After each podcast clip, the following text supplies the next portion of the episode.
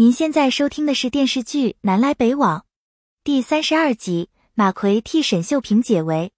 马燕来沈秀萍家接马健，马健要在他家写作业、吃晚饭。沈秀萍邀请马燕留下来一起吃饭。马健很喜欢沈秀萍，把她当亲妈妈一样，还随口说出街坊邻居也这么说。沈秀萍羞得满脸通红。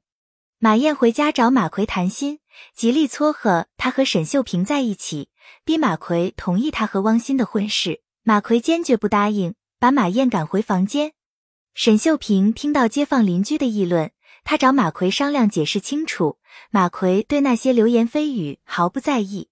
群众举报女大学生被人贩子刘桂英带到一家包子铺，汪鑫和马奎来到那家包子铺，马奎点了两个包子和两碗粥坐下来吃。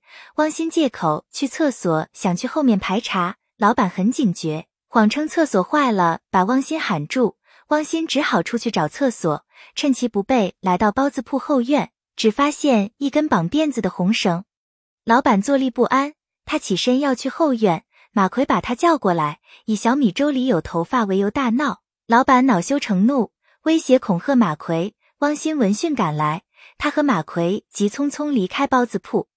汪鑫把红绳拿给马奎，马奎也怀疑这是女大学生故意留下的。他们立刻去找女大学生家属辨认。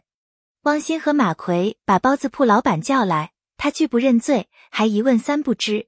汪鑫苦口婆心劝说，给他摆事实讲道理。老板追悔莫及，他流下了悔恨的泪水，然后交代了所有事。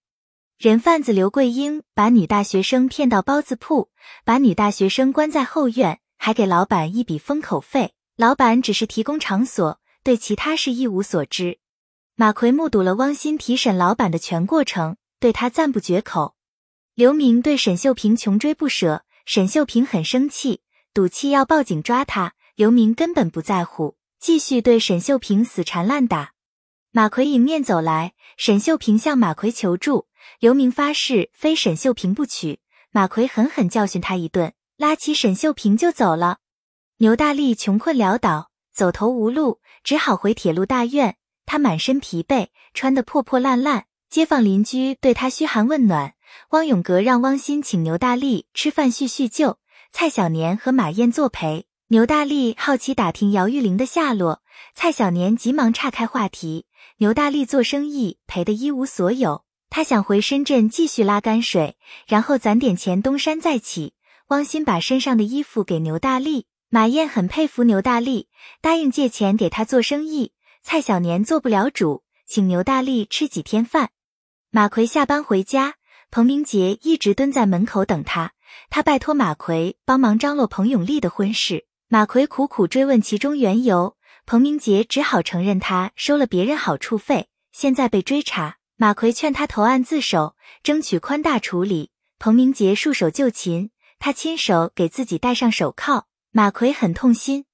今天是彭永利和耿建国结婚的大喜日子，亲朋好友都来捧场。马奎和马燕来参加婚礼，马奎作为证婚人上台讲话，当众解释彭明杰因为工作关系不能到场。